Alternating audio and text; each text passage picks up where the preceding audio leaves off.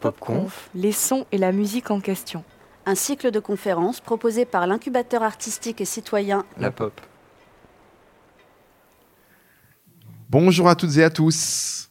Bienvenue à cette PopConf. Alors déjà, est-ce que le niveau sonore vous va? C'est bon? Donc, bienvenue à cette PopConf. Alors moi déjà, quel plaisir d'arriver, pour l'Alsacien que je suis, d'arriver rue de Colmar. Je savais même pas qu'il y avait une rue de Colmar à Paris. Donc merci à vous, merci à la Pop. Et puis après, j'arrive, magnifique, la verdure, on rentre, il y a un piano, une exposition photo. Je me suis cru dans un hôtel 4-5 étoiles. Je me suis dit, c'est chic. On me parle même d'un rooftop.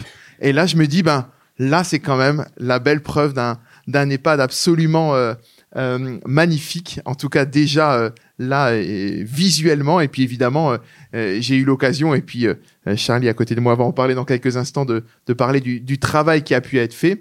Déjà, juste vous expliquer que le principe des PopConf, parce que maintenant, il y a pas mal de PopConf qui ont été instaurés depuis un, un certain nombre d'années. Alors d'habitude, c'est sur un bateau, pas loin d'ici, sur le canal. Le bateau, il navigue plus, mais par contre, on fait des spectacles à l'intérieur et on fait aussi des conférences. Un peu d'un genre particulier, PopConf, c'est toujours réunir deux personnes. Euh, à la fois, d'un côté, il y a un artiste qui vient parler de son travail, et de l'autre côté, un chercheur, un universitaire. Et on a cette rencontre entre deux mondes autour évidemment d'une thématique commune. Ça c'est le principe des PopConf, ça ne change pas. Et ainsi on a abordé beaucoup de thèmes. À chaque fois évidemment, c'est le principe en lien avec la musique, mais à partir de la musique, on peut parler d'énormément de choses, bien entendu. Et c'est un peu le principe euh, de ces PopConf. Là, évidemment, ravi de faire cette, cette PopConf hors les murs et pour cause, évidemment, euh, vu le, le travail euh, à la fois, je dirais pour évidemment le, le travail de, de Charlie à mes côtés et puis d'Hervé. Alors déjà, je vous, vous présenter nos deux invités pour parler du thème. Ce soir, le thème Comment la musique cimente-t-elle notre mémoire? C'est beau, hein? Alors là, et pour parler de ce thème, alors déjà donc Charlie Aubry, vous l'avez peut-être pour certains d'entre vous déjà rencontré. Alors pour ceux qui n'ont pas rencontré, Charlie, alors quand on lit vos biographies, c'est pas facile hein, de vous définir. Musicien, ça, ça va. Codeur, là déjà on va dans le monde informatique. Hacker, là on pense carrément aux Russes qui viennent nous envahir. Ça, incroyable. Artiste plasticien, détourneur d'objets. Ah, ça c'est fantastique. Il y a de la poésie, il y a de tout. Charlie Aubry, euh, donc un artiste pluriel, vous l'aurez compris, qui a notamment fait la musique, euh, beaucoup de musique pour une chorégraphe incroyable, Maggie Marin. Alors, si vous avez jamais vu de spectacle de Maggie Marin, faut aller voir des spectacles de Maggie Marin, c'est fabuleux. Et donc la musique pour un certain nombre euh, de ces spectacles, c'est Charlie Aubry qui l'a fait. Et si Charlie Aubry il est là ce soir, c'est pas pour parler de Maggie Marin, mais c'est pour parler de Symphonie des souvenirs. Symphonie des souvenirs, c'est le nom de cette installation, cette performance, comment on va le définir ça, vous allez nous le dire dans quelques instants. En tout cas, on pourra aller la voir à partir du 3 juin sur la péniche, sur la pop, mais elle sera aussi euh, présentée euh, ici même à l'EHPAD, et ce sera donc du 3 juin au 2 juillet euh, à la pop, en lien avec le conservatoire du 19e arrondissement et sa classe d'improvisation. On va en parler dans quelques instants. Et de l'autre côté, quel plaisir de retrouver euh, Hervé Platel. Alors Hervé Platel, quand on est journaliste, très souvent on appelle Hervé Platel. Quand on doit parler de musique, de cerveau, de mémoire, c'est comme on dit dans le vocabulaire, c'est un bon client. Hervé Platel. Pas juste un bon client, parce que évidemment, c'est quelqu'un qui s'est penché toute sa vie sur ces liens incroyables entre la musique et le cerveau. Il en parlera bien mieux que moi dans quelques instants, mais vous dire qu'il est professeur de neuropsychologie à l'université de Caen, auteur de plusieurs ouvrages, notamment Neuropsychologie et art, et le cerveau musicien. Alors j'ai essayé de regarder notamment comment on les obtenait. Le cerveau musicien, il y a des exemplaires à plus de 300 euros. Hein à la sur sur sur la fnac.com je me suis dit que c'était voilà c'était c'était quelque chose. Neuropsychologie art est beaucoup plus accessible les deux aux éditions de Beck. Et donc euh, Hervé est déjà venu euh, pour une pop conf euh, c'était sur le bateau. Et c'était la première. C'était la première. Il y en a eu deux. Et il y en a eu deux. Exactement. La mémoire justement. Merci Olivier de de, de, de justement voilà. Donc euh, et pour parler euh, évidemment, euh, de ces questions de mémoire de musique, ça nous a semblé euh, indispensable d'avoir Hervé Platel à, nos côtés. Alors, tout de suite, j'ai envie de me tourner vers, vous, Charlie, parce que derrière moi, je sais pas si on le voit, mais il y a, alors, une affiche de la pop, ça c'est, hein, mais il y a surtout des dessins assez étonnants. Alors, qu'est-ce que c'est que ces dessins? Je pense qu'à partir de ces dessins, on va pouvoir un peu comprendre votre démarche. Charlie, dites-nous tout. Euh, alors là, les dessins qu'on voit, donc euh, c'est, ils font partie d'une série euh, d'un ensemble de dessins qui ont été réalisés par les résidents de de l'EHPAD et euh, c'était lors euh, des ateliers, enfin du projet, qui a débuté par euh, des ateliers avec les pensionnaires de l'EHPAD. Et donc l'atelier consistait à faire venir des musiciens, des interprètes. Euh, donc la première fois c'était avec euh, pianiste et un violoniste, et la deuxième fois avec une flûtiste et un violoniste, euh, le même violoniste.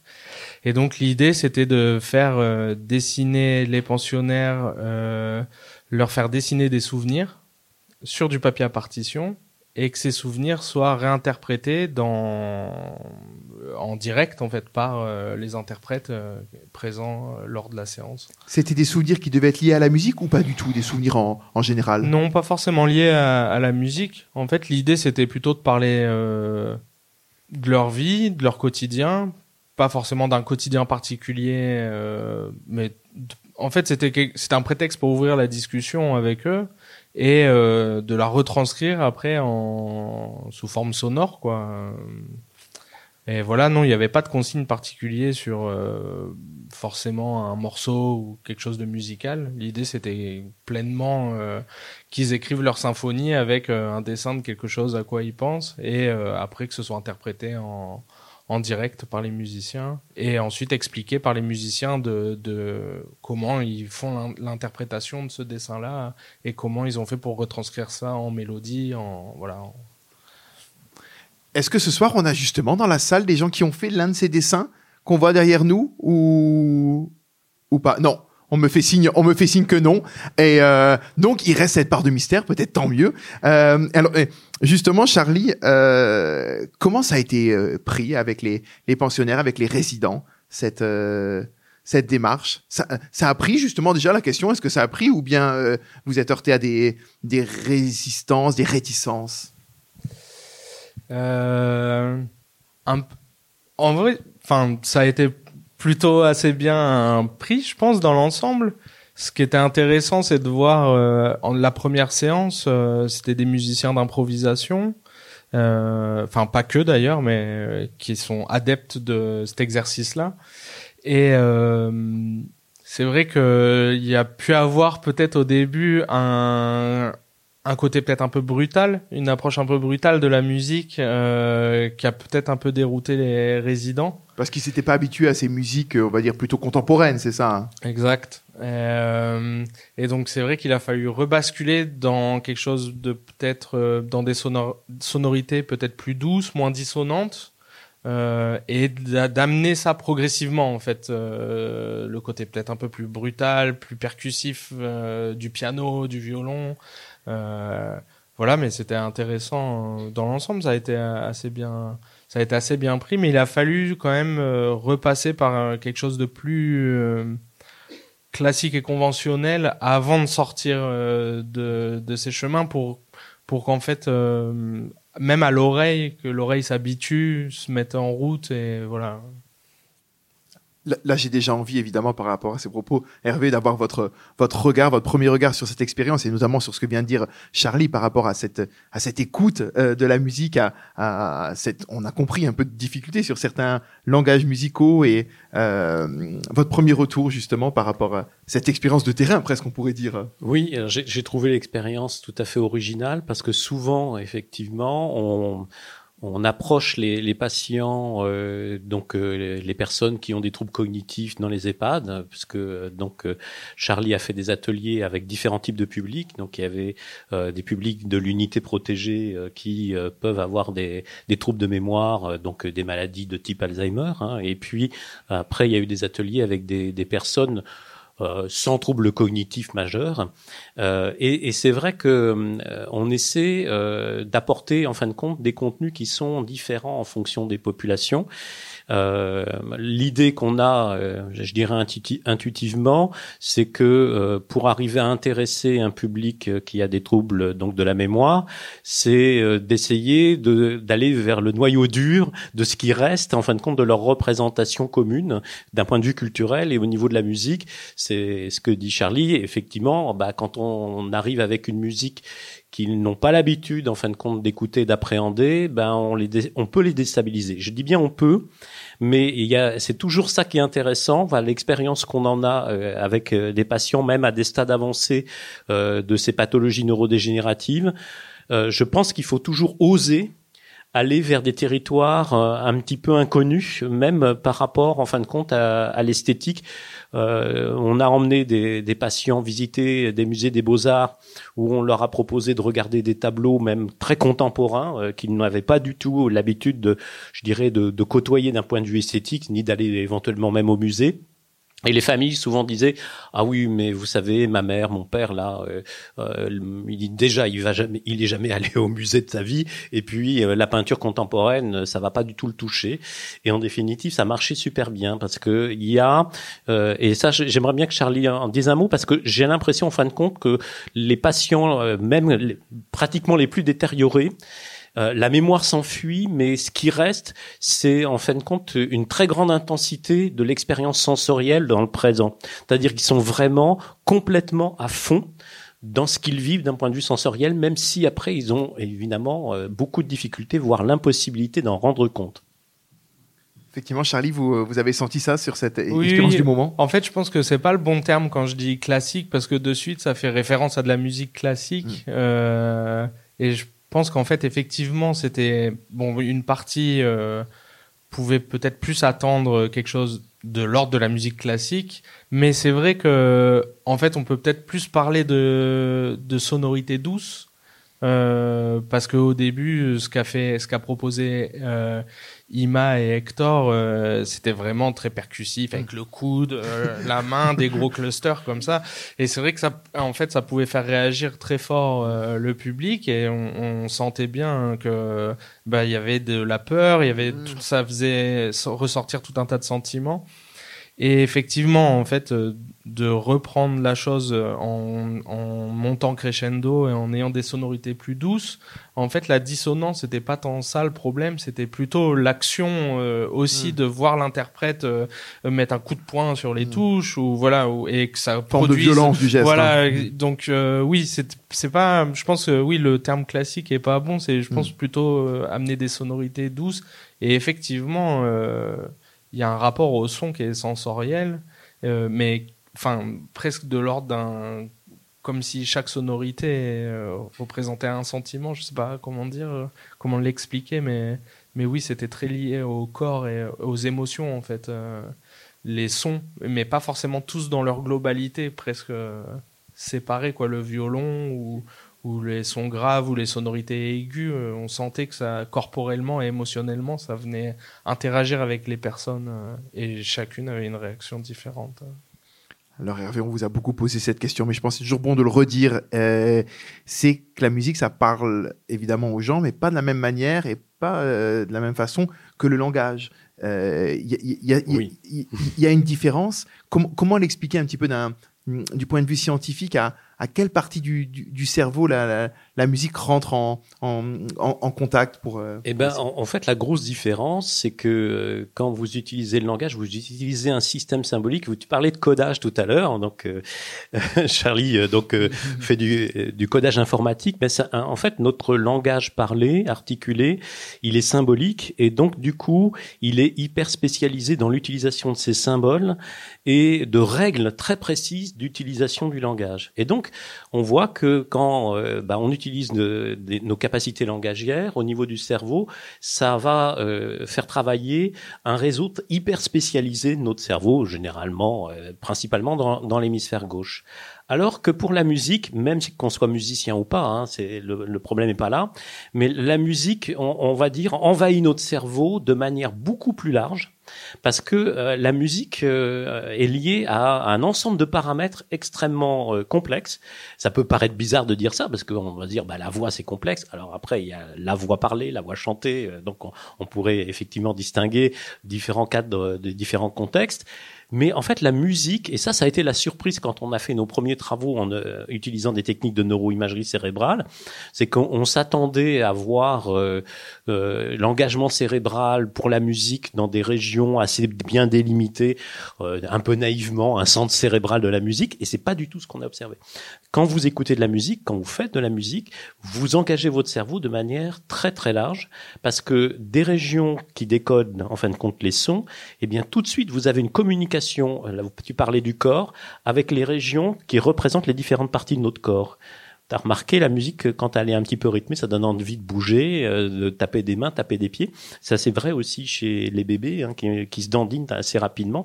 Donc en fait, on a une connectivité très privilégiée entre nos régions auditives et nos régions motrices.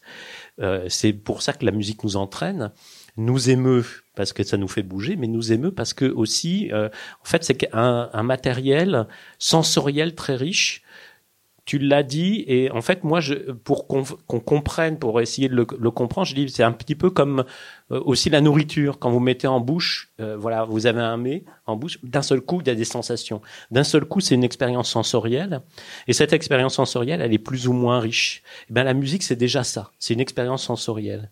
Donc, en fait, quand vous, vous écoutez une musique, vous allez avoir les régions euh, auditives, perceptives, les régions du corps, représentant le corps, les régions des émotions, les régions de la mémoire, on y reviendra, euh, et même les régions de la vision.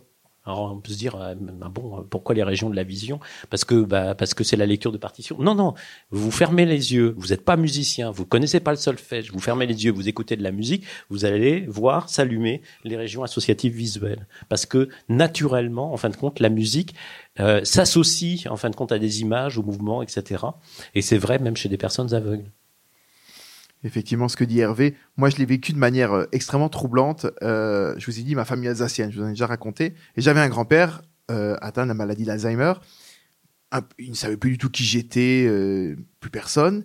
Et il se retrouve, je fais un concert dans l'après-midi, il vient écouter, je suis bassoniste, et je fais une pièce de, Vivaldi, et je le vois taper du pied, nickel, hein, en rythme absolument incroyable. Et c'est, et c'était évidemment très troublant de voir une personne avec qui on n'avait plus de contact, mais le contact se faisait par ce biais euh, musical. Et effectivement, euh, euh, Hervé a, très bien expliqué cette, particularité. Charlie, on a dit il y avait deux types de groupes avec lesquels vous, vous, travaillez.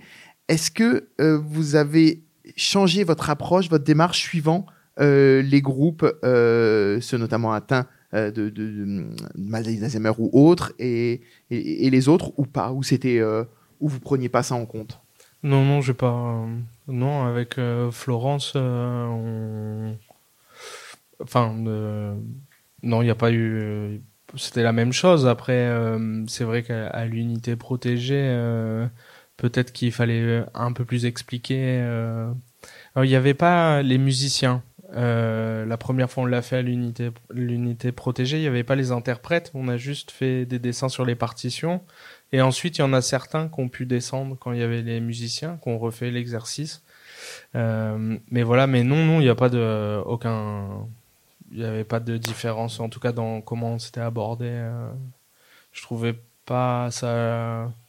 J'ai pas envie de dire le mot juste, mais enfin, mm. j'avais pas envie de changer d'approche. Euh, ouais en voyant derrière les dessins, on voit qu'ils sont quand même là euh, plutôt figuratifs. Est-ce qu'il y avait aussi des dessins plus abstraits euh? Ah oui, oui, clairement, euh, clairement, c'était c'est assez partagé. Il y a autant de figuratifs et d'abstraits, et ça, je trouve ça chouette, surtout pour travailler après. parce que ce qu'on n'a pas dit, c'est que hum, il y a eu les interprètes qui sont venus jouer en direct. Et là, en ce moment, je travaille avec le conservatoire du 19e, avec euh, Ogura, qui, était la flûtiste, qui est venue jouer. Euh, et euh, on travaille avec plusieurs groupes, donc c'est plusieurs classes d'improvisation. Donc ça va de 8 ans à 19-20 ans. Et donc euh, voilà, il y a trois classes le mardi soir et on travaille là-dessus. euh, À partir fait- des dessins. à partir des dessins. ouais. Et c'est donc ça qui va aboutir à cette restitution à partir du 3 juin. C'est ça. Ils viennent jouer euh, sûrement ici dans l'après-midi et en fin d'après-midi sûrement, euh, à, enfin non ça c'est sûr, à la, à la péniche, à la pop. Et euh, voilà. Et donc ça va être euh, ce, ce qu'ils ont, enfin ce dont on a, enfin les partitions sur lesquelles on a travaillé, c'est les partitions qui sont ici, enfin pas que ici, ce qui ont été faites ici. Et ensuite, moi, l'installation sonore, elle a été refaite aussi à partir euh, le son de l'installation, c'est les enregistrements que j'ai fait. euh, qu'on pourra voir quand on veut, euh, voilà, jusqu'à jusqu'à début juillet. Charlie, un mot sur ce titre, et après on en parlera évidemment avec, euh, avec Hervé. Ça va nous amener à parler de mémoire. Symphonie des souvenirs. Alors, euh, Symphonie des souvenirs, je, sais- je crois que c'est Olivier, euh, il me semblait, Le- qu'il l'a trouvé. Euh, je sais, Olivier je, Michel, qui est le directeur de, de la pop.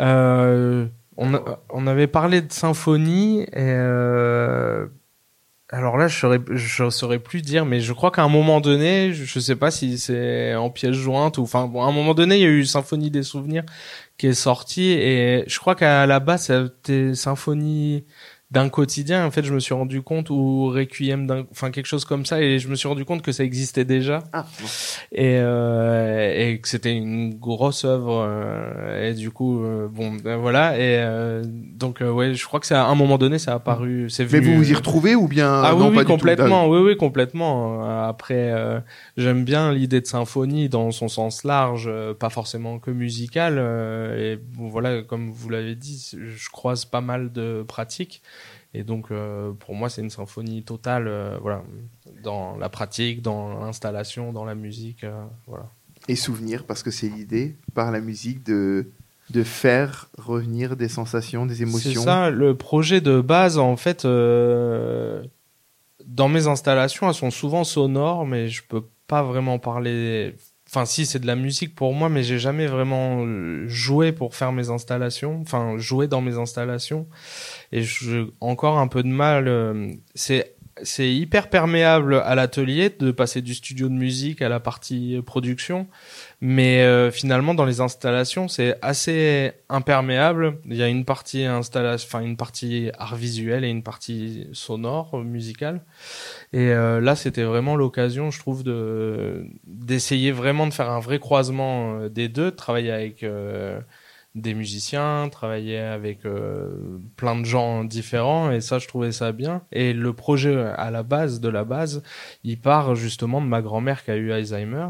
Et, euh, et voilà, et, mon arrière-grand-mère aussi que j'ai connue avait a aussi eu Alzheimer. Et en fait, euh, c'est quelque chose qui est un peu, qui a toujours été un peu présent euh, de dans dans ma famille, dans mon enfance, mon adolescence. Et euh, c'est vrai que j'avais aussi un peu envie d'explorer ça et et voilà de d'en parler à ma façon quoi. La musique pour faire naître les souvenirs, effectivement, euh, ce lien, cette question de la, mémoire à travers la musique, euh, notamment les, les premiers sons. on peut se souvenir de ces premiers sons. Est-ce qu'on peut même, Hervé Platel, se souvenir des, sons qu'on avait euh, quand on était à l'intérieur euh, du ventre? Ça remonte un peu, hein, en tout cas pour nous. Oui, oui, oui, tout à fait. Il y a, des études qui montrent bien que euh, on sait que au niveau du cerveau de l'embryon, il y a en fin de compte une activité dans le cerveau à partir de six mois quand il y a des simulations sonores. Même si effectivement euh, ce n'est pas en fait une perception euh, identique à la perception aérienne qu'on aura du son une, fois qu'on est né, puisque il y a encore des bouchons euh, donc qui empêchent le tympan de, vibrer, etc. Donc c'est vraiment, en fait, on perçoit la vibration sonore par, enfin l'embryon perçoit par la conduction osseuse. Mais ça n'empêche pas que on repère qu'il y a en fin de compte une activation des neurones à, des stimulations sonores. Et on sait bien que ces activations correspondent après à un engramme, c'est-à-dire à un encodage de la, je dirais, du profil de ces stimulations sonores, puisque le bébé après à la naissance, donc il y a des expériences qui montrent bien que le bébé est capable de reconnaître la voix de sa mère ou de ses parents, et qui, qui va reconnaître par rapport à d'autres voix, et bien sûr qu'il est capable, enfin il y a un effet mémoire sur le fait qu'il va être capable de, reconnaître des mélodies euh, que on lui a fait écouter, enfin que sa maman et ses parents, son environnement effectivement ont pu lui faire écouter, alors qu'il était dans le ventre de la maman et qu'il va reconnaître euh, effectivement euh, par rapport à d'autres mélodies. Alors reconnaître chez un bébé, ça veut dire quoi? Il dit pas parce que chez, un bébé de quelques heures ou quelques jours, il dit pas, euh, il lève pas la, main en disant oui oui celle-là je la reconnais. En fait, on a des différentes procédures donc expérimentales, notamment avec ce qu'on appelle le, la, la succion non nutritive chez le nourrisson. C'est un réflexe hein, donc qui permet de voir dans quelle mesure une information euh, on retient son attention ou euh, en fait la nouveauté ou le fait que ça soit quelque chose de, de commun. Donc il y a un effet mémoire très très tôt. Après euh, tout ça, ça construit effectivement notre euh, notre mémoire euh, musicale, notre mémoire sonore. Elle est essentielle à la manière après dont on dont, dont on va investir le sonore et dont on va investir la musique. On sait très bien que bah, si vous n'avez pas eu de stimulation sonore et musicale dans votre petite enfance, bah, vous risquez d'être assez pauvre en termes donc de, capacité à prendre plaisir donc à l'écoute de la musique. Donc il y a là aussi euh, des études qui montrent bien que la, sous-exposition à la musique bah, a un effet euh, qui est que euh, bah, c'est pas un domaine que vous allez investir comme étant un domaine qui vous apporte une récompense. Donc ça c'est dès la petite enfance, c'est vraiment la plus petite. Complètement. Mais mais ça se ça se je dirais ça se met en place très très tôt. Hein, donc ça c'est clair. Et puis après, euh, bah, ce qui euh, est entendu, investi euh, je dirais, après, durant l'enfance, et en particulier, alors il y a une période qui est très importante euh, pour tout à chacun, c'est la période de la préadolescence et de l'adolescence. Parce pourquoi elle est importante euh, Pour deux raisons. Parce que la maturation du cerveau fait qu'on arrive à un moment, à la préadolescence, entre 7 et, et 10 ans. Et euh, à l'adolescence, eh ben, 7 et 10 ans, c'est le moment où on commence à voir une mémoire du temps qui devient, euh, qui commence à se stabiliser. Très difficile la mémoire du temps et la mémoire du temps, elle est liée en fait à la maturation de régions cérébrales qu'on appelle les hippocampes du cerveau.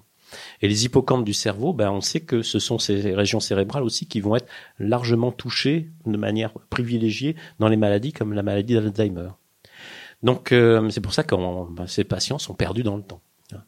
Et euh, en fait, non seulement on va pouvoir se repérer dans le temps, donc on va pouvoir avoir des marqueurs mémoriels dont on va pouvoir resituer le contexte beaucoup plus facilement que euh, plus jeune, parce que souvent en fait avant 6, 5 ans, on a éventuellement des images vagues, mais c'est difficile de les recontextualiser euh, dans une chronologie.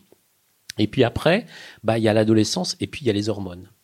Et il y a toutes les premières fois de, de sa vie. Et, et, en fait, ce sont des périodes très privilégiées pour euh, créer euh, des relations fortes et euh, on va dire qui qui, qui sont indissociables donc de de notre identité, de ce que nous sommes profondément tout au long de notre vie. Et là, l'observation est très claire.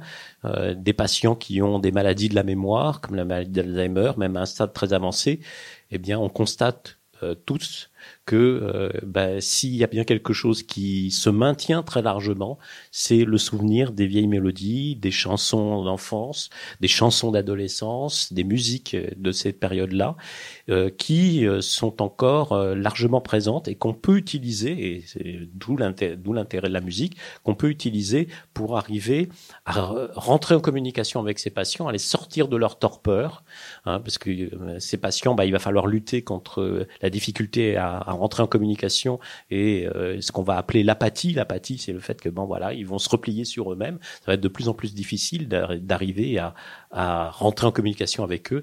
Et la musique est pour nous un levier hyper précieux pour arriver d'un seul coup à, avoir cette émergence de la conscience. C'est-à-dire, on voit ces patients, il y a une musique qui a un statut particulier, ils se redressent, les yeux s'écarquillent, et puis d'un seul coup, ils se mettent à fredonner, et ce fredonnement arrive vers le chant, vers la parole, et là, c'est la parole qui peut de nouveau s'exprimer, et on peut rentrer en communication avec eux, et d'un seul coup, bah, et faire évidemment émerger des, souvenirs. Ah, vous aimez cette musique? Ah bah oui. Alors, qu'est-ce qu'elle exprime pour vous? Qu'est-ce que vous pouvez me raconter de cette musique euh, Qu'est-ce que ça vous rappelle? Et là, d'un seul coup, euh, les souvenirs peuvent encore e-, être racontés euh, et on a peu d'autres situations où c'est aussi évident et facile d'arriver à retrouver le fil des souvenirs et la musique est extrêmement précieuse pour cela. Et donc d'autant plus important d'écouter de la musique dès le plus jeune âge pour avoir euh, des souvenirs d'autant plus riches. Euh, oui, mais, ça, je pense que c'est pareil. Je prenais la, métaphore de l'alimentation tout à l'heure. Je pense que si on veut avoir après euh, une mémoire gustative éduquée, une culture culinaire, bah, c'est évident que plus on a d'expériences et plus ces expériences sont sophistiquées, euh, sont mises en contexte, etc., plus on a de chances effectivement d'y prendre de, l'intérêt, du plaisir et euh, bah, de développer, euh, je dirais, une, expertise. Alors, quand on aime beaucoup la musique sans en faire, on devient mélomane, et puis on peut devenir effectivement plus ou moins expert culinaire, mais de manière amateur, en étant amateur, hein, donc bien évidemment. Vous parliez, Hervé, du, cas des chansons euh, que des patients peuvent, peuvent restituer. Est-ce qu'ils restituent aussi le texte de ces chansons ou c'est surtout les mélodies? Alors le texte, euh, euh, évidemment, quand on entend une chanson, quand on les apprend, bon, une, une chanson c'est quelque chose qui a été souvent très beaucoup entendu dans notre vie, qui est répété, etc. Et c'est ce qui facilite pour la mémoire aussi sa rétention. Quand on entend et, quand on, on encode une chanson, au départ, paroles et musique sont indissociables.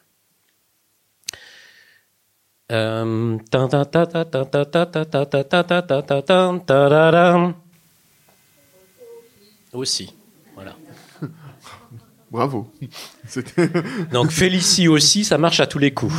Donc il y, a, y a, des, des musiques qui, qui, qui, vont aller chercher tout de suite en fin de compte les paroles. Bon, je m'adressais à une certaine génération, hein, donc. Euh, euh, et euh, mais ça m'a j'étais surpris parce qu'il y a des chansons euh, des fois qui traversent les générations donc euh, mais bon, après, voilà, on aura sans doute quelques, dans quelques années des soucis générationnels, mais ça, on pourra en reparler. Donc, clairement, bah, il y, a, y, a, des musiques qui, qui vont aller chercher les paroles. Mais ce qu'on voit bien, et euh, quand on a comme, euh, expérimenté aussi des ateliers chants qu'on propose hein, dans, dans, toutes les institutions auprès des, des patients, parce qu'on sait que ça marche bien, euh, bah, les patients quand ils arrivent dans, en institution, les nouveaux patients, voilà, bah, ils sont un peu euh, évidemment désorientés, hein, comme tout, comme tout nouvel arrivant et qu'on leur fait on leur fait participer à un atelier chant récurrent hebdomadaire et qu'on chante les vieilles chansons donc Félicie aussi, euh, donc à le petit vin blanc, etc. Donc euh, des grands tubes. Donc euh, salade de fruits, hein, joli, joli, joli. Ah, tout le monde connaît ça. Donc enfin pour l'instant c'est encore vrai. Et, et, bien ça, on s'aperçoit qu'au niveau des paroles, les, il y a beaucoup de patients, ils ont bien la mélodie en tête, mais ah, les paroles, ça a du mal à revenir. Hein. Euh, n'oubliez pas les paroles. Bah là, euh, il faut le temps que ça revienne. Et en fait, j'avais travaillé au départ sur les ateliers chant euh, avec un médecin coordinateur, enfin une, une médecin coordinatrice, donc avec laquelle j'ai beaucoup travaillé et qui avait remarqué que en fait, bah, les patients, au fur et à mesure des ateliers, alors même qu'on chantait des vieilles chansons, bien connu. Eh bien, elle me disait, mais quand même, c'est curieux, mais j'ai l'impression qu'ils les réapprennent. C'est-à-dire, j'ai l'impression qu'ils s'améliorent et qu'ils améliorent leur performance, alors qu'ils se souviennent pas du tout avoir participé à l'atelier la semaine précédente. Donc, elle, me dit, j'ai quand même l'impression que malgré tout, le fait de venir dans les ateliers, il y a un effet d'apprentissage, alors même qu'ils se souviennent pas euh, avoir participé à ces ateliers. Et on est parti de ce point de départ pour se dire, bah tiens, peut-être que si on leur proposait une chanson qui connaissaient absolument pas une nouvelle chanson, est-ce qu'ils seraient pas capables, par l'effet de répétition, bah, de l'apprendre aussi, d'apprendre la mélodie. Et c'est ce qu'on a réussi à, obtenir avec euh, des ateliers d'apprentissage de nouvelles chansons chez ces patients. Ils savent absolument pas d'où ils connaissent sa chanson, c'est-à-dire au bout de 5, 6, 7 ateliers, on, euh, on leur montre le texte, ils disent euh, c'est pas une chanson que vous connaissez ça? Oh, mais si, ça me dit quelque chose. Vous pourriez pas me chanter la mélodie? Et alors là, on a été bluffé. Il y a des patients, ils nous ont retrouvé la mélodie sans qu'on leur donne la première note. On dit ça c'est trop fort parce que euh, des fois ça tenait deux mois, trois mois, quatre mois après sans avoir réécouté la chanson. Donc là c'est pas juste un effet de mémoire immédiate, hein, c'est vraiment euh, on, euh, ça on, pensait que c'était absolument impossible. Et donc les patients ils, mémorisent et on leur pose la question mais alors là vous me la chantez, vous me dites que vous la connaissez mais vous l'avez appris où cette chanson? Oh ça j'en sais rien, je, je la connais depuis longtemps. Voilà. Et la réponse systématiquement c'est Oh, bah, j'ai dû apprendre ça quand j'étais jeune, avec mes parents, euh, voilà, etc. Donc, euh, on retrouve parfaitement une logique qui est, ils sont complètement désorientés dans le temps, mais ce qu'on a cassé comme mythe avec ces expériences, et je trouve ça c'est, vraiment très important d'un point de vue du message, c'est que la représentation qu'on a de ces maladies de la mémoire, comme la maladie d'Alzheimer, c'est l'idée de dire que, en fait, toute la mémoire est détruite. En fait, c'est pas vrai. Une grosse partie de certains aspects de la mémoire est, détruite, mais en fait pas toute la mémoire. Et notamment, ce qui est vécu d'un point de vue sensoriel et qui est répété laisse une trace inconsciente dans le cerveau. Inconsciente parce que, en fin de compte, ils sont pas conscients d'avoir, en fin de compte, vécu ça dans un contexte. Ils sont comme des petits enfants même j'aime pas du tout même faire ce rapprochement, mais c'est pour vous faire comprendre qu'on peut apprendre des choses sans avoir de mémoire épisodique, comme on dit. Hein, la mémoire épisodique, on dit que c'est sur la, mémoire qui se détruit évidemment le plus rapidement chez les patients Alzheimer. C'est quoi la mémoire épisodique? C'est cette mémoire qui vous permet de vous rappeler que bah, vous avez fait ça il y a trois jours dans tel contexte à tel endroit. Si vous avez pu vos hippocampes dans le cerveau, vous êtes plus capable de remettre en contexte ce que vous avez appris. Donc pour des patients qui ont cette maladie, tout ce qu'ils connaissent, ils le connaissent forcément depuis longtemps puisqu'en fait, ils ont plus de cette chronologie. Donc du coup, la mémoire épisodique est abolie. La mémoire sémantique, la connaissance de, des mots, du vocabulaire peut être aussi assez altérée. La mémoire euh, de travail, c'est pas terrible non plus. Hein, celle qui vous permet de maintenir un numéro de téléphone et puis de le noter après. La mémoire immédiate, comme on dit. Mais par contre, il y a une mémoire qu'on a sous-estimée. C'est ce qu'on appelle la mémoire perceptive à long terme. Il y a plein de gens qui ne connaissent pas ça. Mémoire sensorielle. Non, non, pas la mémoire sensorielle, pas la mémoire des récepteurs sensoriels, mais le fait que notre cerveau fonctionne très largement avec une mémoire perceptive. Il y a plein de mélodies que je connais, je n'ai rien d'autre à dire que du fait que je la connais. C'est comme quand vous sentez une odeur, dites, ah, je connais ce parfum. C'est comme quand vous goûtez un plat et vous dites ah oui, je connais cette saveur, mais vous avez rien à dire d'un point de vue de l'étiquette verbale. Vous avez aucun contexte. La seule chose que vous savez, c'est que vous savez que vous savez. Eh bien, ces patients, ils savent qu'ils savent, ils savent qu'ils connaissent, mais c'est impossible d'en dire plus. Et donc, on peut apprendre sans avoir de mémoire épisodique. La preuve en est, c'est que le bébé, il se développe, il n'a pas encore de mémoire épisodique, je vous l'ai dit tout à l'heure. La mémoire épisodique, elle est mature autour de entre 7 et 12 ans. Donc en fait, il est perdu dans le temps. Ah, euh, et qu'est-ce que tu as mangé à la cantine aujourd'hui, jusqu'à l'âge de 7 ans euh, Oh, c'est rien. Quand même, tu sais ce que tu as mangé à la cantine aujourd'hui. Mais euh, entre hier, avant-hier, demain, après-demain, c'est le, le, foutoir hein, chez un gamin jusqu'à l'âge de 7 ans. Hein. Et bon, et eh ben malgré ça, on apprend des choses sur le monde. Et on sait parce que il y a des cas cliniques. C'est malheureux, mais c'est comme ça. Il y a des enfants qui ont été suivis pendant des années, notamment par une équipe anglaise. C'est euh, donc euh, euh, le chercheur, en fait, c'est une chercheuse qui s'appelle Varga Kadem. Elle a publié des, magnifiques travaux. Donc, ils ont découvert des enfants qui avaient des malformations hippocampiques à la naissance, et notamment des enfants qui avaient eu une anoxie cérébrale, vous savez, des, des, accouchements un petit peu euh, difficiles où euh, bah, le cerveau manque d'oxygène. Et en fait, ça peut provoquer une nécrose de l'hippocampe. C'est rare, mais ça arrive. Et en fait, ce sont des enfants sans hippocampe, et ils ont appris, qui, ils sont allés à l'école, ils ont appris à lire, à écrire, et ils n'ont pas de mémoire épisodique.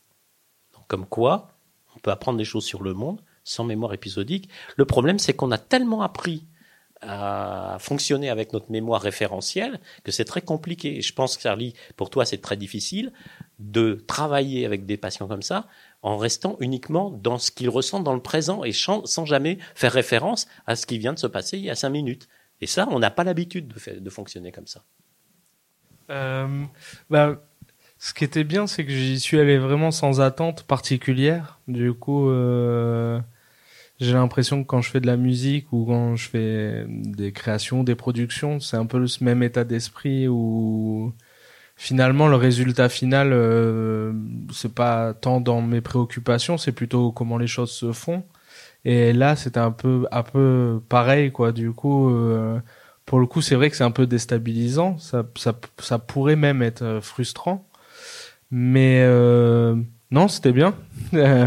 Final, enfin, oui, c'est un peu c'est déstabilisant au début, mais euh, ce qui m'a le plus déstabilisé, c'était plutôt euh, un rapport euh, d'âge ou de choses comme ça, de voilà, d'intervenir comme ça avec ce public-là. Mais sinon, non, non, pas pas tant déstabilisé. En fait, je laissais faire les choses à Vienne comme à Vienne et il n'y avait pas d'attente, donc donc ça allait. Et vous aviez déjà travaillé, Charlie, sur la musique avec votre grand-mère quand elle avait euh, Alzheimer ou, pas? non, non, non, non. En fait, euh, j'ai l'impression qu'il y avait certaines mélodies ou certaines paroles en boucle, sans pareil avoir tout complet, juste des choses comme ça qui revenaient en boucle. Mais euh, non, en fait, ce qui était intéressant, enfin et triste, mais qui était intéressant à avoir, c'était plutôt l'oubli des mots. Euh, et euh, que les souvenirs d'un jour à l'autre ou d'un mois à l'autre, en fait, euh, c'était des périodes de sa vie. Euh, du coup, euh, ça, donc il y avait des choses très claires que personne savait de 6 ans à 12 ans. Et puis la fois d'après, cette période-là était totalement évincée. Et là, c'était plutôt l'adolescence voilà les, les euh, après 20 ans euh, donc euh, ça c'était intéressant à voir on refait un puzzle presque ouais comment ça se balade dans une trame temporelle et comment d'un coup je deviens son fils son mari son cousin de Lille. Enfin du coup je basculais. C'était assez intéressant de de voir en fonction de quelle période on était de quel âge aussi elle avait euh, de changer de personnage euh, à chaque fois. Et voilà, mais non, on n'a pas tant abordé euh, la question de la musique, c'est des choses qui revenaient comme ça, mais, mais sans plus. Mais d'où quand même, voilà, d'autant plus de, de, faire maintenant, voilà, mais, ce mais travail. Après, le lien avec la musique, c'était aussi surtout le lien avec les souvenirs, parce que c'est vrai que je me suis rendu compte que chaque période était aussi accompagnée d'un souvenir musical et d'une mélodie, et c'est ça l'idée aussi de de cet atelier au début, c'était aussi de de faire l'effet inverse. En fait, on aurait tendance euh, à proposer euh, de je sais pas comment dire, mais la musique euh, éveille certains sentiments ou certains souvenirs. Et là, c'est un peu l'inverse. C'était aux musiciens de s'adapter à, à, un dessin, à, ah, des fois, c'était plus ou moins expliqué, euh, très brièvement, par une phrase ou deux, ce que ça représentait, ou un souvenir d'un paysage, ou quelque chose comme ça. Qui disait ou qui écrivait Non, qui disait, euh, euh, voilà, qui disait en direct. Et, et après ça, c'était interprété, donc il y avait aussi cet effort-là et cette pression aussi du pour le musicien de répondre à certaines attentes aussi en fonction des souvenirs de la personne.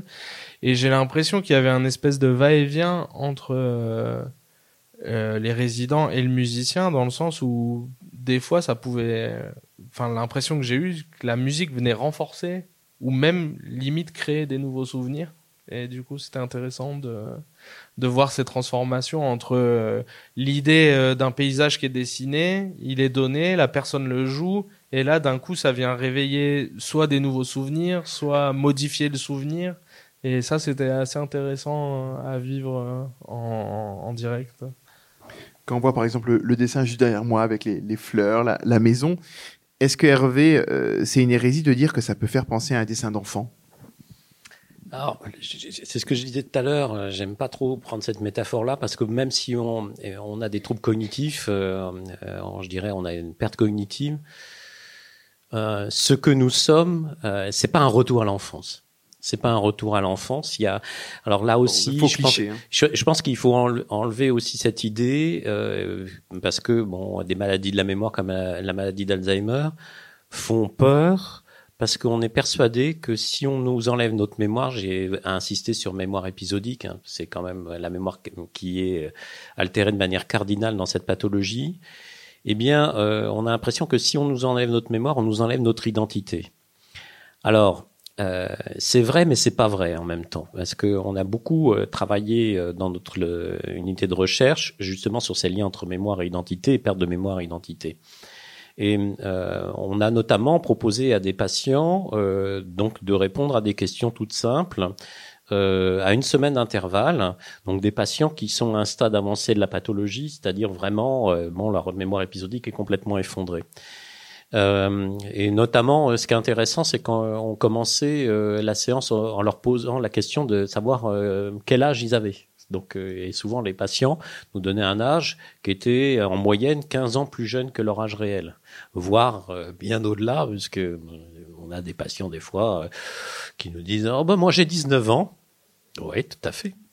Vous êtes encore bien. 19 ans. Ouais, toute jeune. Donc euh, il y a des choses assez étonnantes, mais un décalage qui est généralement effectivement. euh, Mais qui est pas dans l'autre sens. Personne se vieillit. Ah non, Ça, voilà. non jamais. Donc et après on leur pose des questions. euh, donc euh, voilà, bah, vous allez euh, vous décrire en commençant, euh, en essayant de produire dix phrases commençant par je suis. Bon, voilà. Et puis après, euh, on a un petit test, euh, donc euh, avec euh, une trentaine de phrases, et on va vous. Ce sont des affirmations, et vous allez répondre sur une échelle en disant pas du tout, aller de pas du tout d'accord à tout à fait d'accord. Par exemple, je suis quelqu'un de plutôt gourmand, pas du tout d'accord, parfaitement d'accord. Je suis quelqu'un de plutôt jaloux, pas du tout d'accord, parfaitement d'accord, etc. Et euh, une semaine plus tard, on revoit les mêmes personnes. Déjà, est-ce qu'ils se souviennent de vous avoir vu? Non c'est attendu. On repose la question de l'âge, etc. Et on redemande en fait contre les questions, les, les, les phrases, et on redemande donc euh, de, de se positionner sur euh, est-ce que vous vous souvenez avoir euh, fait ce, répondu à ces questions? Pas de souvenir. Et pourtant, ils sont très constants dans leurs réponses. Il y a une très très grande homogénéité des réponses, c'est-à-dire euh, ce qu'ils savent Ils vont sur redonner la même réponse. Absolument. Ce qu'ils savent sur eux-mêmes, ce qu'ils disent d'eux-mêmes est très homogène et très constant. Autrement dit, il y a, un, vraiment une il identité. y a une noyau dur, il y a un noyau dur de l'identité qui reste malgré la dégradation. C'est-à-dire, bah, ils savent comment ils s'appellent, ils savent qui ils sont, ils savent qui étaient leurs parents, hein, euh, c'est clair. Hein, donc, euh, et, et d'ailleurs, à leurs réponses et à leurs phrases, à l'aveugle, on a demandé à des aides-soignants, donc euh, des infirmières, etc. On leur a soumis quelques phrases des patients. On a dit, vous allez essayer de deviner de quel patient il s'agit. Il n'y avait pas de nom propre, etc. Il dit, ah ben ça c'est Madame Truc ou ça c'est Monsieur. Ben oui, parce que en fait, c'est ce qu'ils expriment aussi sur eux-mêmes assez euh, régulièrement. Donc, par exemple, il y avait une dame qui disait, euh, je suis la fille d'un sabotier. Mon père était sabotier, je suis la fille d'un sabotier. Bon, bah, ça, vous savez que je suis la fille d'un sabotier, c'est Madame Machin. Donc, elle se définit, euh, parmi les choses qui la définissent, c'est ça. Donc, il y a un noyau dur de l'identité, euh, mais évidemment, on a une identité moins riche. Par, exemple, je prends l'exemple de la question je suis quelqu'un de plutôt gourmand ou quelqu'un de plutôt jaloux. Bon, on va prendre gourmand. Vous m'avez répondu ah bah oui, je suis quelqu'un de plutôt gourmand. Ah oui, vous vous, vous, vous pensez, enfin vous vous dites que vous êtes quelqu'un de plutôt gourmand. Mais euh, racontez-moi quelque chose qui illustre ça. Et là, ils en sont incapables. Parce qu'ils n'ont pas de mémoire épisodique. Ils sont pas capables de raconter des anecdotes qui illustreraient effectivement pourquoi ils sont plutôt gourmands. Oui, je suis quelqu'un, oui, j'ai bon appétit, je suis quelqu'un de plutôt gourmand. Donc, en fait, euh, nous, ce qu'on est capable de dire, c'est, bah, je suis quelqu'un de plutôt gourmand et je vous l'illustre parce que, bah oui, euh, bah, quand je passe devant la boulangerie qui a tel gâteau, je peux pas m'en empêcher, il faut que je rentre, euh, j'adore ce gâteau-là. Ils sont pas capables, effectivement, d'aller enrichir leur identité par ces informations-là. Mais il faut partir, enfin, faut s'enlever de l'idée que cette perte de la mémoire ou cette, euh, cette euh, maladie de la mémoire, si je parle de maladie d'Alzheimer ou de type Alzheimer, ça veut dire perte de l'identité. Une dernière question, après ce sera à vous évidemment de poser des questions, mais j'ai envie de poser la même question à vous deux. Votre premier souvenir, ou en tout cas votre, votre premier souvenir musical ou sonore, ce serait lequel et ça remonterait à quand?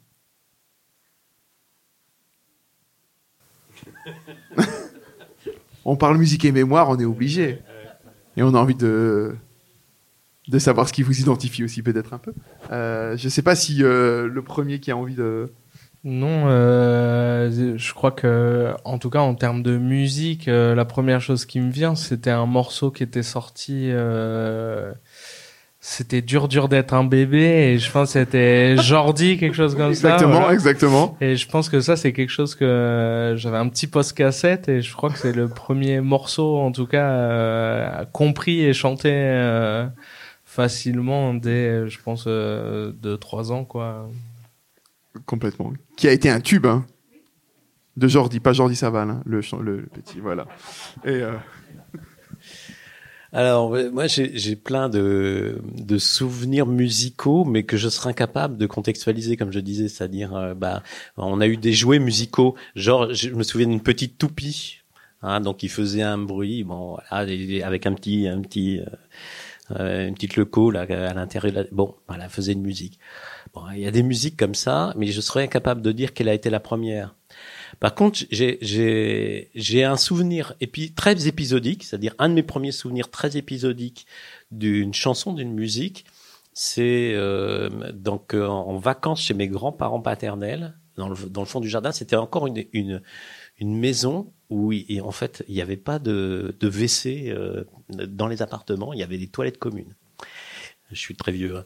Donc, et en fait, euh, donc euh, il y avait un petit jardinet et euh, mon grand-père qui écoutait la radio, c'était le grand-père effectivement. euh, si vous imaginez le grand-père en Marcel sur la plage en train d'écouter le, les, les résultats du tiercé avec Zi- Léon Zitrone, vous êtes à fond, vous, vous, l'avez là.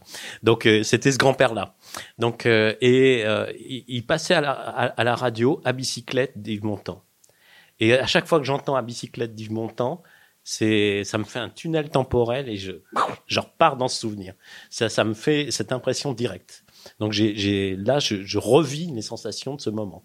Voilà.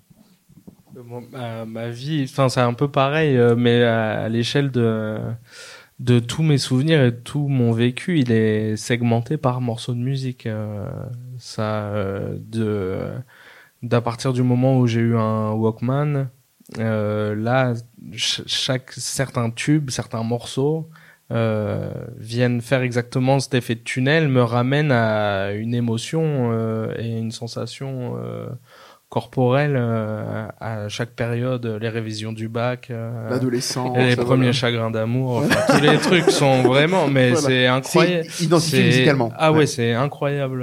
Ouais, et ça marche hyper bien, quoi. Si je veux faire une soirée nostalgie, je Ah ouais, mets une playlist et c'est. Mais Ouais. ça, ça fonctionne, je pense, pour beaucoup d'entre nous. Alors, on peut pas dire que c'est universel. Et moi, ce qui m'avait frappé, parce que j'ai découvert ça un peu par hasard, incidemment, euh, parce que je- j'ai des collègues qui travaillent sur euh, l'intérêt euh, de la stimulation sonore, et notamment de la- d'utilisation de, la musique ou de la voix, pour essayer d'obtenir euh, des réactions chez des personnes qui sont en état de coma euh, ou dans des états végétatifs. Et en fait, je m'étais aperçu qu'il existait des anecdotes de réveil de coma à la suite de l'écoute d'une musique chez les personnes qui, en fin de compte, se sont éveillées de leur coma et qui ont exprimé que, en fin de compte, cet éveil de coma coïncidait avec euh, l'écoute d'une musique. Et il y a un cas très célèbre qui date de 2005, euh, à peu près, donc euh, d'un boulanger anglais qui avait eu un infarctus et tombé dans le coma. Euh, donc euh, le cerveau avait été pas suffisamment irrigué pendant un certain temps. Et donc, il était dans cet état de coma depuis plusieurs jours. euh, et ils avaient, c'était quelqu'un qui avait 64 ans. Et euh, ils disent, euh, les médecins disent à sa femme, si vous voulez, on peut laisser la radio. Euh, bon, ça n'a pas d'utilité majeure, mais ça peut être stimulant. euh, voilà, donc il laisse la radio. Et euh, la radio joue. Et il se réveille de son coma. Et, et il dit, en fait, euh, je, alors, il s'est pas réveillé juste au moment où la, la, chanson est passée, parce que évidemment, quand on se réveille de son coma, en général, on se remet pas sur ses pieds comme ça. Mais en fait, à la radio, ils ont passé Satisfaction des Rolling Stones. Et là, il se réveille. Et il dit, ben, en fait, quand j'ai entendu ce morceau, j'ai entendu ce morceau, et je me suis rappelé que c'était le premier 45 tours que j'avais acheté. Et euh, j'avais 20 ans, en 1965. Et euh, bah, en fait, ça m'a rappelé euh, la, vitalité, euh, l'état émotionnel dans lequel j'étais. Et je me suis dit, oh, quand même, la vie, ça vaut le coup d'être vécu. Et, j'ai eu envie, effectivement, de revivre ce moment-là. Et il s'est réveillé. Et en fait, je me suis dit, bon, ok, c'est exceptionnel, un cas comme ça. Et en fait, en regardant euh, régulièrement les coupures de journaux, j'en ai comme ça une petite dizaine régulièrement. Il y a des gens qui se réveillent. Donc euh, même avec Enrico Macias, Enrico Macias a fait réveiller quelqu'un du, du, coma.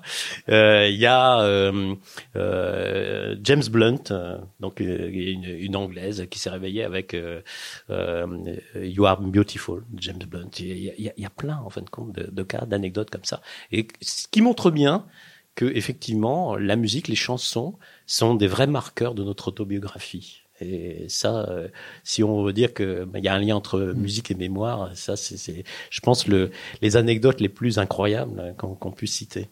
Par contre, on ne sait pas, à contrario, si certaines musiques qu'on écoute pourraient euh, ben, euh, fermer la porte définitivement de quelqu'un dans le coma qui se dit oula je, je...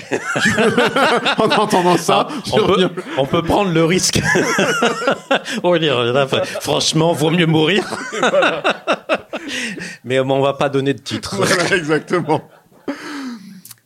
Moi, j'ai évidemment encore plein de questions, mais ce qui serait très chouette, ce serait d'avoir vos questions euh, maintenant. Si vous en avez pour Charlie ou euh, pour Hervé, euh, eh ben c'est votre tour maintenant.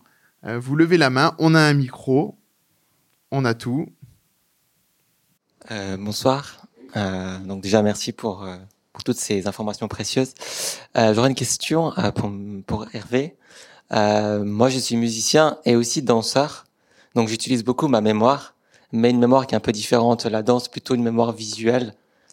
Mais c'est vrai que j'arrive facilement aussi à, à, me rappeler à de souvenirs liés au geste, liés à la, à la mémoire du geste. Est-ce que pour vous, la mémoire musicale est autant forte que la mémoire du geste, du mouvement? Est-ce qu'il y a une corrélation ou est-ce que vous utilisez ça aussi pour les personnes qui sont atteintes d'Alzheimer pour les aider?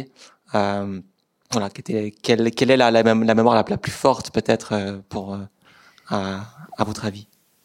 J'ai parlé de la mémoire perceptive tout à l'heure et en fait, il y a parmi les différentes mémoires qu'on découpe. Hein. Vous savez que aujourd'hui en, psychologie, on a découpé la mémoire en tranches, donc en plusieurs types de mémoires. Il y a une mémoire qu'on appelle la mémoire procédurale, qui est vraiment la mémoire du corps. La mémoire, en fin de compte, gestuelle, hein, la mémoire de, je dirais, de, euh, à la fois de kinétique, c'est-à-dire du mouvement, euh, de la représentation de soi dans l'espace, etc. Mais surtout, en fin de compte, euh, des, séquences gestuelles quand on est musicien. Beaucoup de musiciens d'ailleurs disent que c'est la mémoire la plus robuste hein, pour eux dans l'apprentissage par cœur. Hein, euh, euh, quand on interroge les pianistes ou d'autres instrumentistes, euh, c'est pas rare qu'ils disent quand je veux me rappeler d'une pièce et la jouer, vaut mieux en fin de compte que j'essaye d'éteindre tout dans ma tête parce que c'est mes doigts qui se souviennent. Hein, donc c'est cette mémoire kinesthésique qui va qui va vraiment permettre de, de raccrocher donc au souvenir du morceau. Donc euh, c'est une mémoire sans doute. On sait que euh, en neuropsychologique, c'est la mémoire du corps et, de, et de ces séquences gestuelles, c'est sans doute la mémoire la plus robuste. Euh, après, avec les patients, c'est pas évident en fait de la d'en rendre compte. Il y a quelque chose qui marche très très bien, c'est bien sûr les danses de salon et d'un point de vue thérapeutique, on utilise beaucoup, notamment le tango thérapeutique, etc. Mais je dirais ça, c'est dans une approche euh, qui, est, qui, est, un peu différente d'utiliser, euh, je dirais, une, une, mémoire du corps ancienne. Et c'est pas facile à opérationnaliser, euh, en définitive. Donc euh, la seule chose qu'on a eu pour l'opérationnaliser, qui n'est pas en lien avec la musique, c'est que par exemple, euh, j'ai des collègues euh, qui ont montré chez des patientes Alzheimer bah, que les gestes qu'elles avaient appris, par exemple pour le tricot, pour savoir faire des tricots, bah, elles les avaient conservés. Et donc les, les tricoteuses professionnelles restaient de bonnes tricoteuses, même avec des atteintes mémorielles majeures. Donc cette mémoire du corps, oui, elle est très robuste. Bonjour, merci beaucoup pour euh, ces échanges euh, très intéressants. J'avais une question plutôt pour euh, Hervé. Merci pour le partage d'expérience sur les, la, musique pour les, patients atteints de maladies de la mémoire. Je me posais la question est-ce que on a des situations où on peut observer que en amont du vieillissement ou des maladies, la musique peut euh, permettre de prévenir ou d'atténuer euh, les, euh, les, maladies de la mémoire. je pense notamment aux musiciens ou aux mélomanes. Est-ce que on a des, la science nous dit quelque chose de ça? En fait, ce sont des, des, résultats plutôt récents, parce que évidemment, bah, nous, dans, dans, nos études, on a montré que bah, j'ai insisté sur ces fameuses régions hippocampiques que euh, chez les musiciens euh, qui avaient des dizaines d'années de pratique euh, derrière eux de musique, eh bien ces régions hippocampiques, elles étaient plus denses en neurones, une densité de neurones plus importante par rapport à des non-musiciens. donc, on a fait des études après qui ont montré que bah, les musiciens âgés Hein, les personnes qui ont fait de la musique toute leur vie, euh, donc quand on les teste à plus de 60 ans au niveau euh, de tâches de mémoire ou d'autres tâches cognitives, on voit que leurs performances sont, euh, ils, surperforment par rapport en fin de compte à la population générale. Ils sont un peu au-dessus. Alors ça peut être vrai aussi pour d'autres types de populations d'experts comme les acteurs. Bah, les acteurs euh, qui ont appris en fin de compte des textes euh, toute leur vie, qui doivent mémoriser des textes, ils ont l'habitude de faire travailler leur mémoire. Sauf que c'est pas tout à fait en fin de compte euh, bah, les mêmes profils de performance en mémoire maintenue. Bah, c'est évident qu'un acteur, sa mémoire verbale est particulièrement entraînée. chez les musiciens, c'est une, une mémoire un petit peu plus globale qui est, qui est parce qu'elle touche à la fois la mémoire du corps, la mémoire perceptive, etc. Donc c'est ça qui peut être intéressant et surtout une meilleure fluidité de la mémoire c'est-à-dire chez les musiciens âgés, on voit une capacité à pouvoir récupérer une information qu'on recherche quand on cherche le nom de quelqu'un, euh, donc une information précise, et eh bien une, plus grande fluidité euh, pour le faire une plus grande efficacité du fonctionnement de la mémoire avec l'âge. Donc du coup, tous ces éléments-là ben, ont permis de, de, supposer que si on demandait à des gens euh, de se mettre à faire de la musique, ça pouvait euh, éventuellement aider à booster euh, la, mémoire, etc. Alors il y a une étude qui, pour la première fois, s'est intéressée à cette question en croisant à la fois des données comportementales et des données de neuroimagerie. les premiers résultats commencent à être publiés. À la, c'était une étude qui a commencé au moment du Covid. Alors ils ont été un petit peu embêtés euh, pour le suivi euh, des participants. Ce sont des, personnes euh, saines, des, jeunes retraités, on va dire, qui n'ont pas de troubles cognitifs, à qui on propose soit bah, d'apprendre à jouer du piano, alors qu'ils n'en ont jamais fait de leur vie, jamais fait de musique, soit, en fin de compte, de faire d'autres types d'activités. Et l'apprentissage du piano, effectivement, va modifier un petit peu la structure cérébrale. C'est pas majeur, hein, parce qu'évidemment, quand on vieillit, bah, notre cerveau est moins plastique. Euh, mais euh, il y a aussi eu un gain euh, dans la qualité, en fin de compte, du fonctionnement de la mémoire.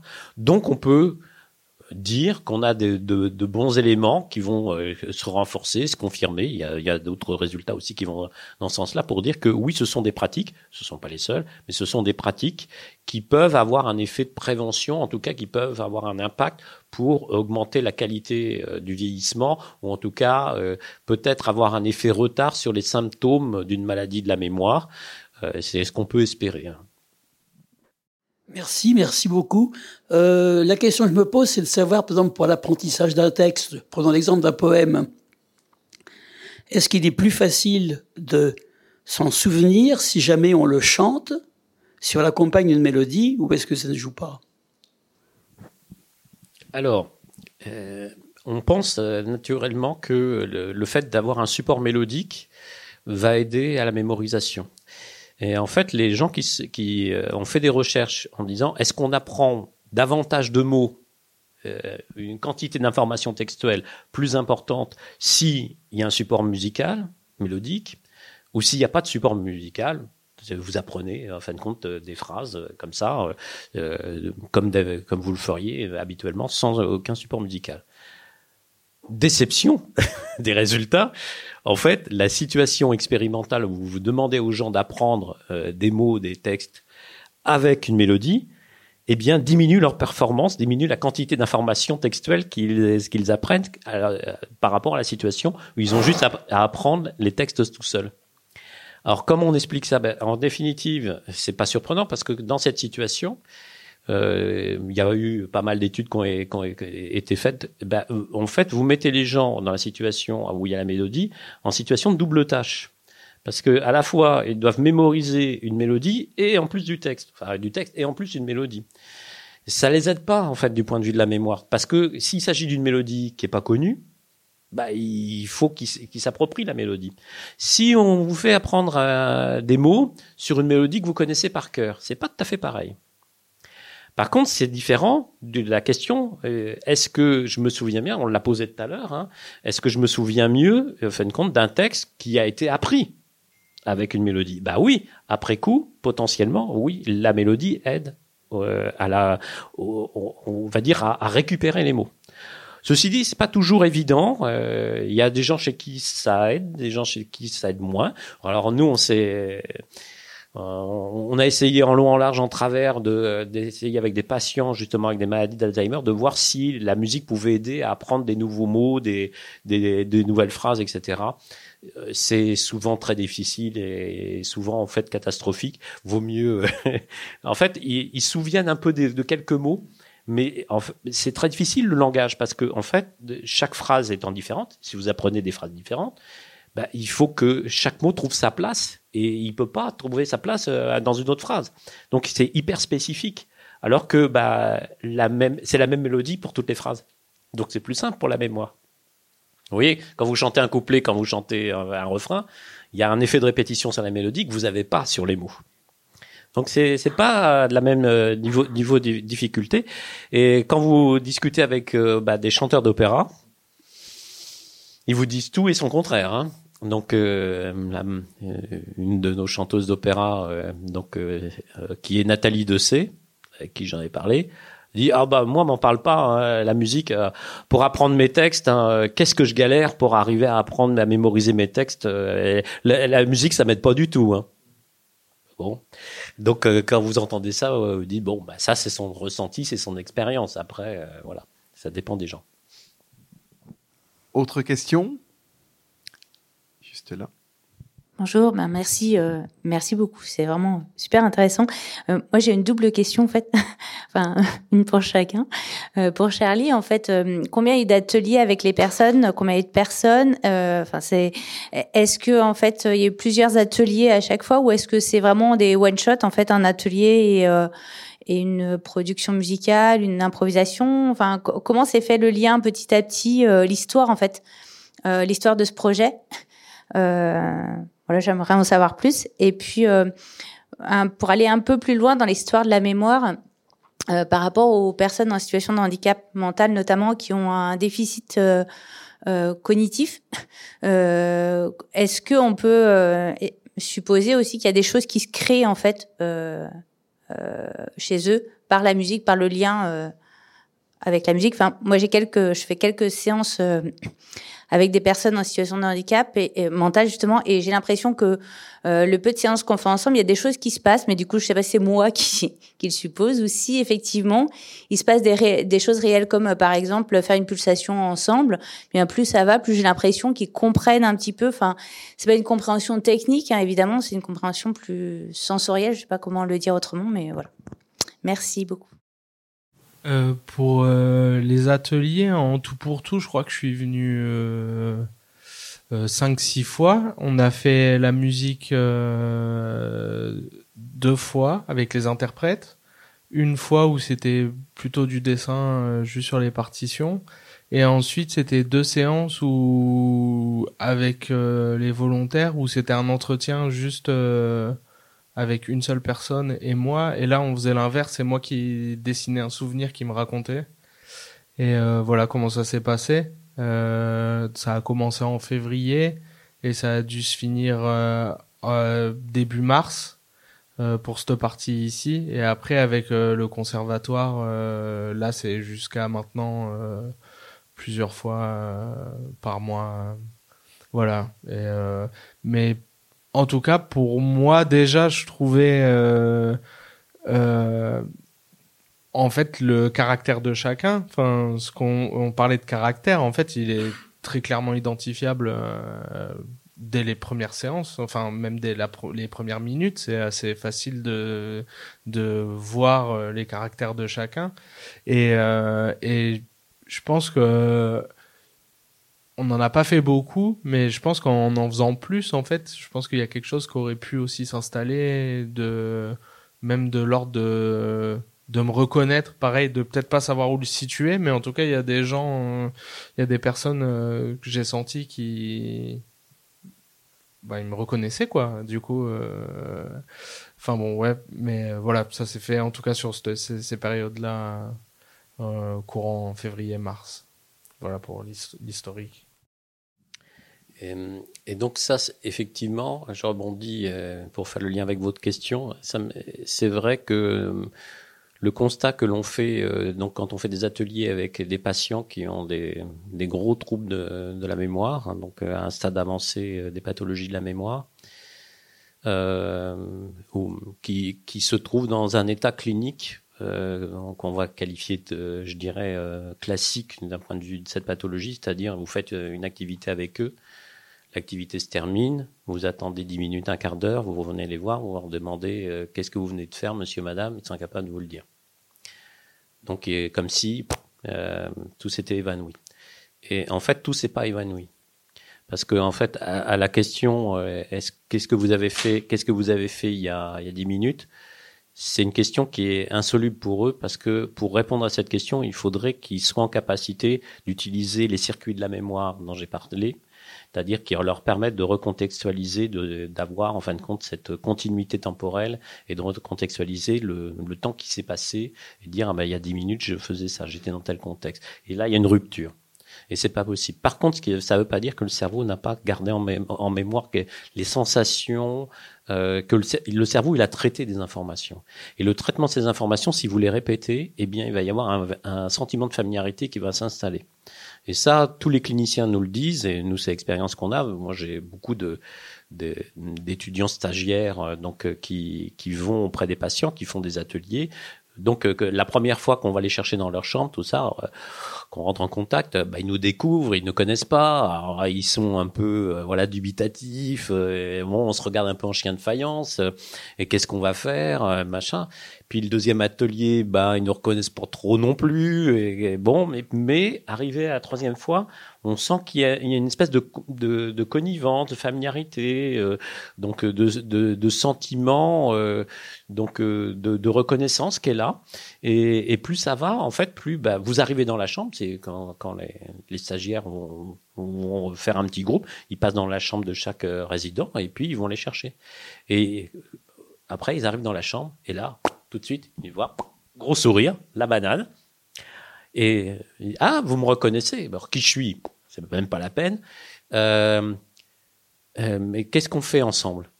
Et au bout d'un moment, il dit ah bah vous êtes la petite jeune fille avec qui on, chante. Voilà. Et on a chanté euh, il y a longtemps. Oh, j'en sais rien. voilà. C'est ça en fait la réponse. Et donc vous, je pense que euh, il y a forcément euh, chez ces personnes euh, ces mécanismes d'engramme liés euh, donc euh, au fonctionnement des régions perceptives sensorielles du cerveau qui fait que la répétition permet le maintien. Comme chez le petit bébé, la répétition, en fin de compte, motrice, sensorielle, etc., etc., permet le maintien de l'information à long terme. Donc, mais ça, euh, ils, peuvent difficilement en rendre compte. Pour les patients Alzheimer, pour des raisons que j'ai évoquées, pour vous, pour des raisons effectivement de mobilisation cognitive, c'est d'élaboration de la pensée, etc., et de transformation en langage symbolique qui est impossible. Donc en fait, ils, vont comportementalement réagir avec vous, avec euh, une familiarité de plus en plus importante, et puis avec ce que vous proposez, avec euh, bah aussi euh, un plaisir plus augmenté. Et, et c'est ça qui est important d'un point de vue du message. C'est en définitive, c'est pas parce qu'il y a une perte de la mémoire euh, que et un oubli. euh, que ça veut pas dire qu'on n'est pas en train de construire quelque chose dans la relation et, et dans ce qu'on peut faire en termes de, aussi de, de, projets culturels et artistiques. On peut construire des vrais projets culturels et artistiques avec ces patients, alors même qu'ils sont pas conscients euh, bah, d'avoir participé à quelque chose de construit euh, de manière euh, élaborée. Une autre question? Ah oui, voilà. Bonsoir à tous les trois. Merci beaucoup. Et je voudrais poser une question qui peut être un peu ardue, mais j'aimerais savoir, par exemple, les enfants infirmes moteurs cérébraux, comment reçoivent-ils, vous dites pour les enfants qui n'ont pas d'hippocampe, euh, est-ce que les infirmes moteurs cérébraux reçoivent la musique comme nous? Alors, c'est une question difficile parce que je pense que évidemment il y a, beaucoup de de, variabilité hein, donc euh, dans l'intensité des troubles. Hein. donc, euh, on va prendre, je vais je vais sortir de, des, enfants des enfants infirmes cérébraux. Euh, bon, il y a notamment effectivement les, les, enfants avec des trisomies. Bon, bah, là, on voit bien qu'il y a des sévérités très très différentes aujourd'hui. donc, on a aussi des, enfin, on a des personnes avec ce type de syndrome qui euh, maintenant peuvent vieillir beaucoup plus longtemps qu'ils ne pouvaient avoir une espérance de vie il y a quelques dizaines d'années. Et euh, je vais prendre l'exemple des enfants autistes, mais des enfants autistes avec un autisme sévère qui ont un retard en fin de compte de langage, qui n'accèdent pas au langage et qui ont un retard effectivement mental. Euh, ce sont souvent des enfants avec une grande sensibilité à la musique. Et ça, c'est vraiment quelque chose qu'on remarque, c'est-à-dire que dès qu'il y a des instruments qui jouent, ils vont avoir envie de se coller à l'instrument, de sentir la vibration de l'instrument, donc de se coller à la caisse du piano, la, de, sentir la vibration de la guitare, etc. Et donc ça, c'est quelque chose qui qui est assez euh, assez fréquent en fait chez la plupart des enfants. Et euh, il y a beaucoup de travaux qui euh, utilisent justement cette sensibilité à la musique à la vibration musicale pour essayer de de rentrer en communication avec ces enfants et d'arriver euh, à les sortir un peu de leur bulle. Donc je peux pas vous dire euh, comment ils perçoivent la musique parce que je pense que là il y a des, des, des cas de figure extrêmement différents suivant les atteintes neurologiques, mais euh, le fait qu'il y ait un ressenti, euh, c'est comme leur poser la question de savoir s'ils aiment ou s'ils aiment pas quelque chose qu'on leur met dans la bouche.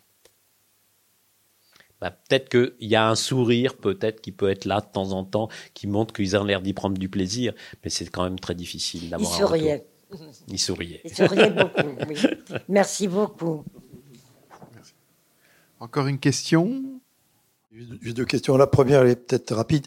C'est de savoir si la façon dont on écoute la musique est importante. C'est pas la même chose d'écouter avec un haut-parleur.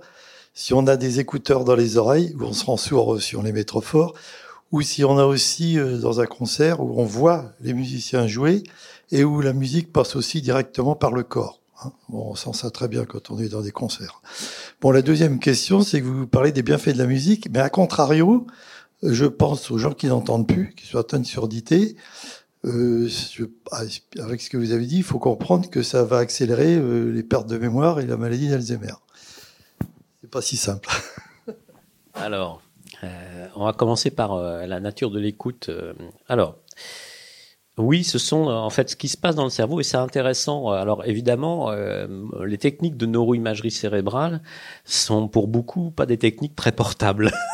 Donc euh, euh, amener l'imagerie cérébrale, à, je dirais, dans, dans, dans, des contextes naturels où les, les gens sont à un concert, ou des choses comme ça, c'est pas facile. Donc ce qu'on peut dire nous de ce qui se passe dans le cerveau quand vous écoutez de la musique avec des écouteurs, avec des haut-parleurs, en fonction de la qualité de la musique, ce qu'on voit, c'est que bah déjà euh, votre cerveau, il est euh, en fait plus activé de manière plus globale entre le, le fait d'écouter de la musique compressée ou d'écouter de la musique non compressée. Compressée, ça veut dire qu'on a altéré, enlevé certaines fréquences. Et par rapport à la musique non compressée, alors même que les personnes se rendent pas compte subjectivement qu'il y a des différences, eh bien le cerveau est plus activé bah, quand la musique n'est pas en fin de compte compressée. Pourquoi? Parce qu'il bah, y a des fréquences qui sont présentes et que le cerveau va, va traiter quand même. Donc euh, c'est plus riche au niveau sensoriel. C'est comme si vous aviez euh, donc euh, dans une recette enlevé certains ingrédients. Ça donne à peu près le même goût, mais mais c'est pas tout à fait pareil. Donc euh, les conditions effectivement d'écoute de la musique aussi. Comment vous écoutez la musique? Il y, a, il y a, quelque chose qui moi qui, qui m'a euh, un petit peu étonné, c'est que euh, je dirais un peu naïvement quand on a commencé nos études sur de neuroimagerie sur la, la musique dans les années 90 on, on, pensait que les, bah, les, le, le, mélomane ou l'auditeur tout venant y avait, avait tous le même profil. Pas du tout. On écoute tous la musique d'une manière euh, des fois assez différente. Et euh, il y a une question qui est assez discriminante dans la population générale. Et vous posez la question simplement de savoir, euh, monsieur, madame, est-ce que ça vous arrive d'écouter de la musique sans rien faire d'autre? C'est-à-dire en fermant les yeux et de prendre un moment juste pour écouter de la musique. Mais en fait, dans la population générale, vous vous apercevez qu'il n'y a pas tant de personnes qui font ça. C'est pas si souvent.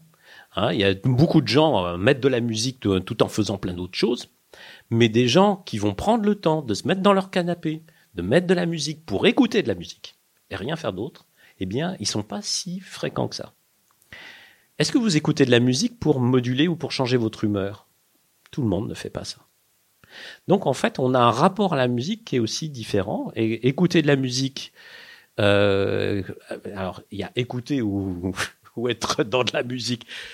Si vous faites vos courses à Carrefour et qu'il y a de la musique, ça fait pas la même chose dans votre cerveau que quand vous êtes dans votre canapé, que vous fermez vos yeux et vous vous, vous projetez dans la musique.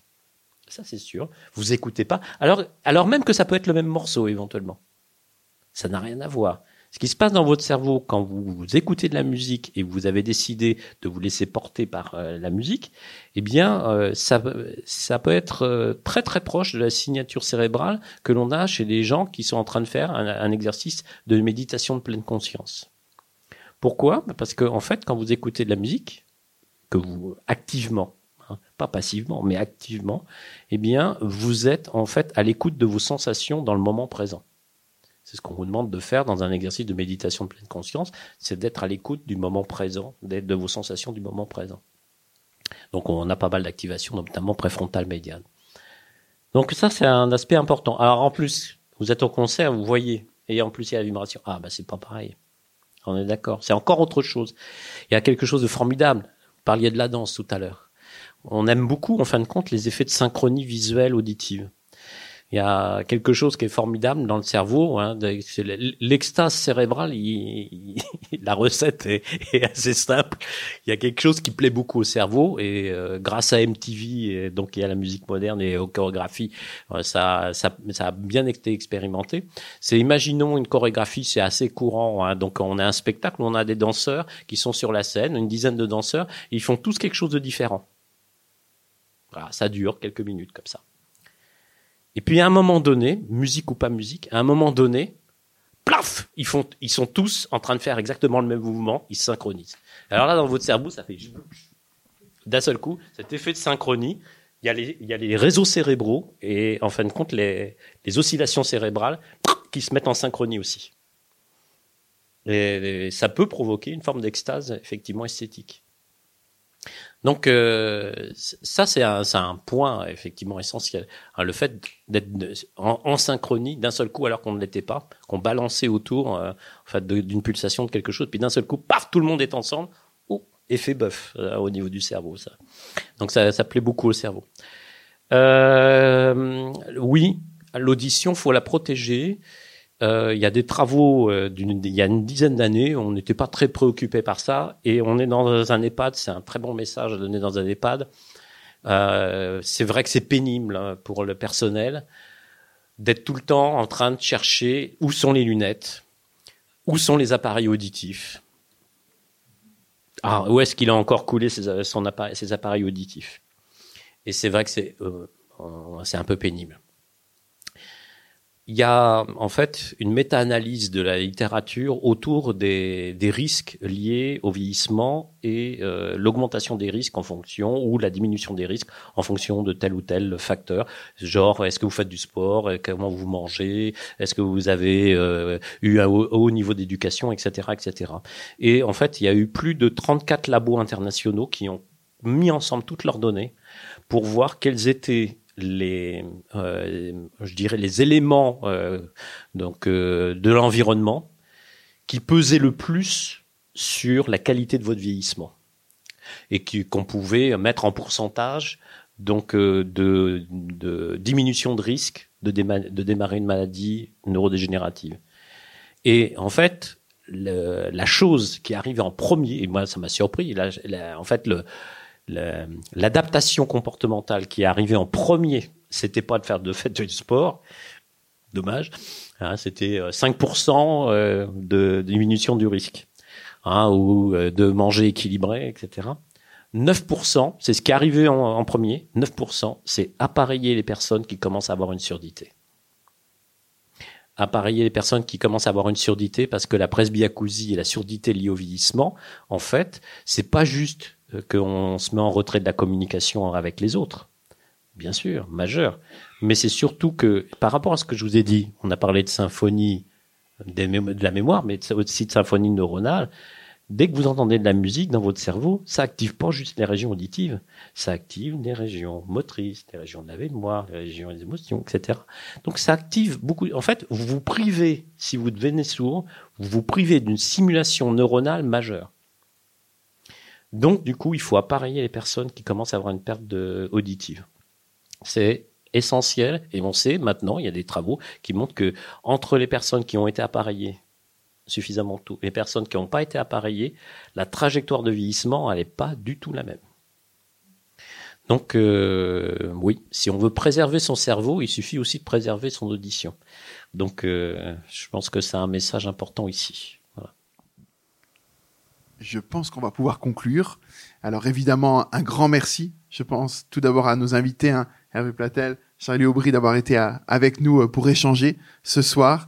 Euh, ici dans, dans cette EHPAD et je trouve un, cadre euh, évidemment euh, idoine pour, pour faire cette intervention vous incitez évidemment à venir à la pop, ça globalement, mais notamment évidemment voir et écouter l'installation de Charlie Aubry. Donc, on l'a dit, c'est à partir du 3 juin à la pop à Marais sur le canal juste derrière moi, de, de l'autre côté lire les ouvrages euh, d'Hervé Platel, cela va de soi. Et puis, ben, on va se retrouver euh, très bientôt pour euh, d'autres pop conf qu'on organise et que vous pouvez même réécouter pour ceux qui veulent réécouter. Ça, c'est très important. une pop conf comme aujourd'hui, eh ben, on peut le réécouter sur Arte Radio. Un grand merci, évidemment, et ça pour toute cette saison, aux équipes de la pop, hein, sans qui rien ne serait possible. Et évidemment, à Olivier, son directeur, voilà, qui a eu aussi beaucoup d'imagination pour, euh, pour ces thèmes. Et puis, euh, eh ben, on se retrouve très bientôt. Et bel été d'ici là. Merci à tous et à tous.